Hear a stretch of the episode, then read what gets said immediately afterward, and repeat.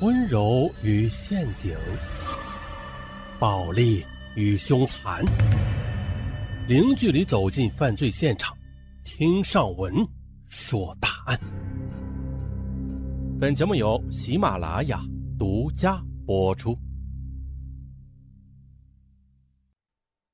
今天这起凶案的缘由，让人感到很荒唐，同时也让人感到很惋惜。啊，咱们开始。二零零三年五月二十七日，这一天是小杨哲五岁的生日。头一天，小杨哲就向妈妈李林去撒娇，生日那天不去幼儿园，要到公园去玩，还要吃大蛋糕。李林笑着答应儿子：“好，好，好，妈妈带你去买，给你买个最好的大蛋糕。”李林今年三十五岁，丈夫比她大十岁。结婚之后几年都没有怀上孩子，于是这夫妻俩便四处的去求医问药，花了不少钱。不过万幸的，终于是在五年前的有了这个儿子，这其宝贝程度可想而知了。儿子杨哲也是从小生得很机灵，十分的惹人喜爱。现在又已经认识不少字了，还会做一百以内的算术。这街坊邻里都说啊，夫妻俩有福气。怎么说呢？虽然说这得子得的晚吧，但却是个人尖子。二十七日这天早上的，夫妻俩没有像往常一样叫醒儿子，嗯，就是想让他呀好好的睡个懒觉。父亲杨国清临上班出门，还爱怜的看了儿子半天呢。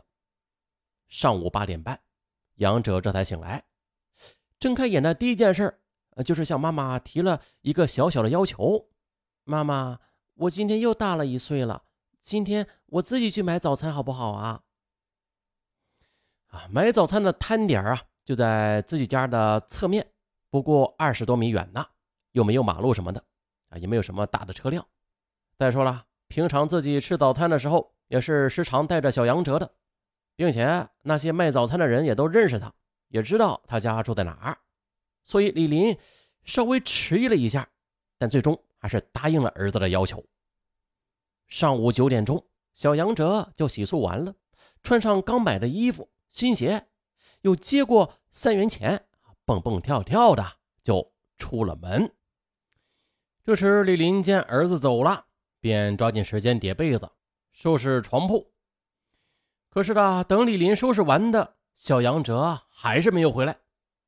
李林看了一下表，九点一刻，啊，去了有十五分钟了。可是这么近呢，怎么还没有回来呀？李林就走到阳台上往下看，哎，怪了啊，还是没有看到儿子的身影。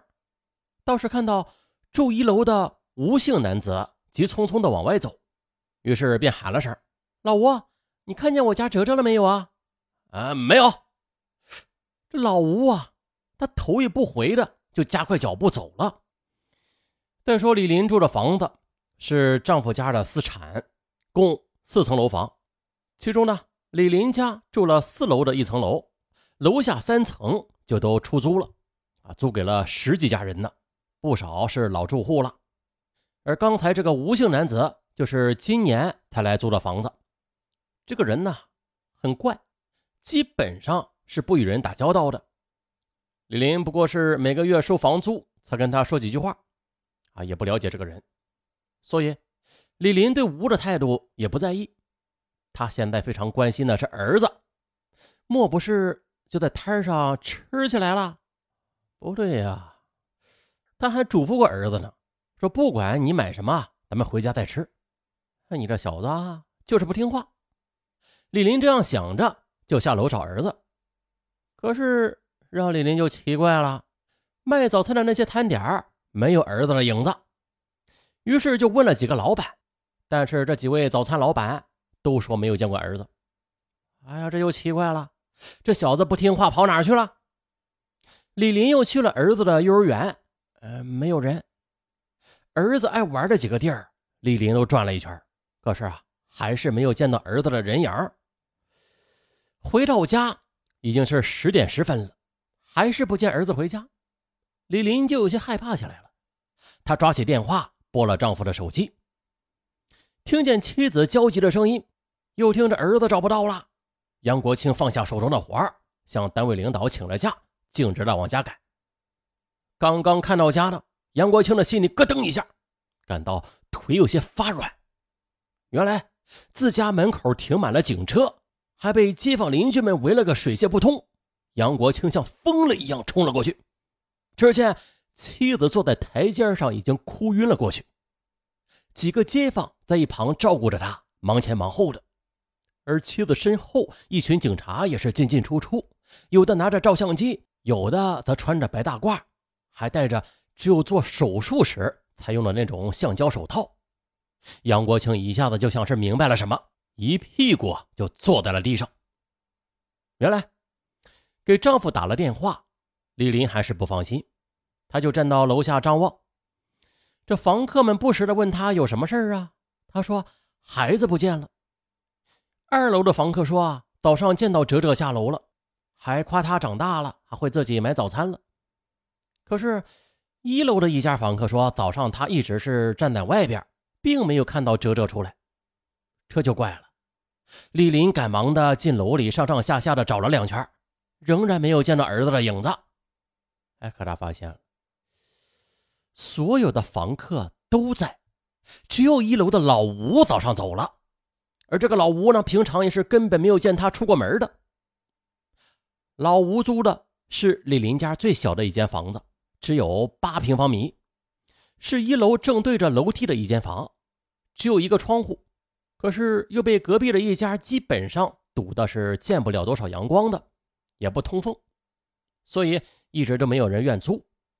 这个房子有个特点啊，就是从楼上下来的人必须都要经过他门口，还要穿过一个六七米长的走廊，这才能走出楼房的。又想到刚才一楼的房客说啊，没有见到孩子走出过这栋楼房，李林突然的就有了一种不祥的预感。他当时就冲上四楼自己的房里，又找出一把备用钥匙。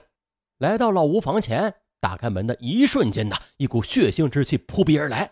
只见地上到处都是血，一张肮脏的单人床上，自己的儿子则一动不动地躺在上边，身上、床上都是血，这床沿处还有血在缓慢地向地上淌着。儿子，李林一步冲到床前，抱着儿子就晕了过去。只见现场啊。令办过无数大案要案及恶性案件的武汉市桥口区公安局刑侦大队重案组刑警们都为之动容。这些刑警见过的命案现场不知有多少呢？但是呢，像眼前这手段凶残的凶案，并且是对一个只有五岁的孩子，刑警们还真的是从来都没有见到过。只见呢，小杨哲整个躯干。都是血肉模糊，想把尸体抱起来呀，都有些困难，因为整个躯干部分已经被捅烂了。法医解剖查明，杀害小杨哲的是一把一寸宽的尖头单面刀，在小杨哲整个的躯干部位被捅了整整四十五刀，并且其体内所有的脏器全部的都被捅烂，甚至的。有些脏器都已经被捅得看不到了。凶手对一个年仅五岁的孩子下如此毒手，天理难容。案发当天的湖北省武汉市的《楚天都市报》《楚天金报》《长江日报》《武汉晚报》《武汉晨报》等五家报社的记者均赶到现场去采访。第二天的各家媒体也均是在显要的板块刊登了这起凶杀案的消息。从这早上报纸上市，一直到晚上的各家媒体接到的读者打来的电话就没有断过。一些市民纷纷表示啊，要求公安机关尽快破案，严惩凶手。这起案件对于公安机关来说是没有太多的悬念的。很快的，警方在勘察完现场之后的，就将疑凶锁定在房客老吴身上。并且在网上进行全国通缉，可是问题来了，这个老吴他为什么要制造这样一起惨绝人寰的凶案呢？哦，咱们下期再说。